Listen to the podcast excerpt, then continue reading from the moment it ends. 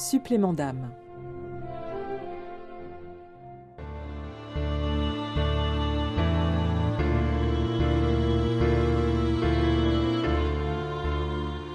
Antoine le Grand, Antoine du désert ou encore Antoine d'Égypte, à ne pas confondre avec Saint Antoine de Padoue, il naît en l'an 250 sur le sol égyptien dans une famille chrétienne de la haute société. Ses parents sont agriculteurs, il meurt lorsqu'Antoine a 18 ans. Deux ans plus tard, en entrant dans une église avec sa sœur, un verset de l'évangile le saisit. Si tu veux être parfait, va, vends ce que tu possèdes, donne-le aux pauvres, et tu auras un trésor dans le ciel. Puis viens, suis-moi. Ce jeune homme riche de l'Évangile, Antoine le reconnaît, c'est lui-même. Il répond à cet appel et part dans le désert de Nitrie.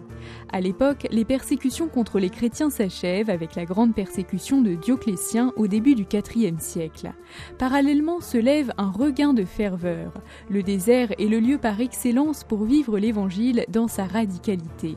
On voit que l'expérience il en fait, c'est l'expérience de l'union avec Dieu. Frère Élie Héroulé, moine de Saint-Joseph, professeur de théologie patristique à l'Université catholique de Lyon. Euh, et ça, c'est la symbolique du désert comme le lieu des fiançailles, d'accord, dans le livre d'Osée. Et puis, il va y faire l'expérience du combat spirituel. Là, il va apprendre à maîtriser euh, en lui toutes ses passions intérieures pour tourner tout son être vers Dieu et prier sans cesse pour être toujours avec lui. Retiré mais attentif à la vie contemporaine de l'Église, Antoine contribue à la lutte contre l'hérésie arienne.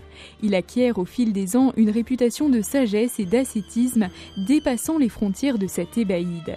On entend parler de lui et surtout on vient à lui. Il va y avoir des hommes qui vont venir lui demander conseil pour leur vie spirituelle. Donc il va devenir un père spirituel dans ce sens-là où il va engendrer des fils spirituels dans la foi. Et certains vont décider de s'installer à ses côtés. Ce qu'on attend d'un père, c'est une parole, et une parole d'autorité, mais à gérer, c'est-à-dire faire grandir. Une parole qui fait grandir. Saint Antoine du désert, bien que n'ayant pas fondé d'ordre, est considéré comme le père du monachisme. Mais l'histoire est plus complexe.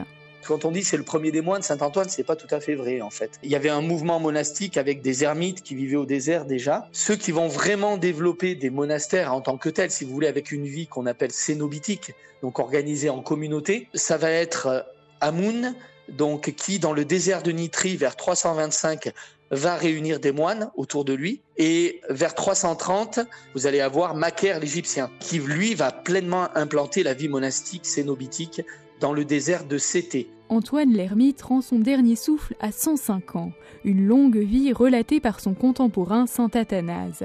Quant à son héritage spirituel, il continue d'éclairer ceux qui marchent à la suite d'Antoine. Moi, je pense que leur héritage, c'est la connaissance de l'âme humaine, qui est extraordinaire dans toute sa complexité et aussi dans toutes ses ambivalences. Ils apprennent à être attentifs aux pensées qui traversent notre âme, les pensées qui viennent de l'Esprit Saint en nous, les pensées qui viennent euh, bah, de l'ennemi, du démon, les tentations. Les pensées qui viennent de notre psychologie blessée. Et la 16, la plus dure et la plus difficile, c'est la garde des pensées. Pour bien rejeter celles qui nous portent pas vers Dieu et orienter les autres vers Dieu. C'est-à-dire c'est une vision unifiée de l'homme, corps, âme et esprit. Et il nous donne des clés pour notre vie spirituelle, c'est-à-dire pour acquérir l'Esprit Saint et en vivre pleinement dans notre vie. Dans sa catéchèse du 17 janvier 2007, mémoire liturgique de saint Antoine Abbé, Benoît XVI avait salué l'éminent père du monachisme, maître de vie spirituelle et modèle sublime de vie chrétienne, et de conclure par cette prière qui décrit bien l'âme d'un saint toujours inspirant. Il suo esempio aiuti voi cari giovani a seguire Cristo senza compromessi. Que son exemple vous aide, chers jeunes, à suivre le Christ sans compromis. Qu'il vous soutienne, chers malades, dans les moments de découragement et d'épreuve, et qu'il vous encourage, jeunes mariés, à ne pas négliger la prière dans votre vie quotidienne.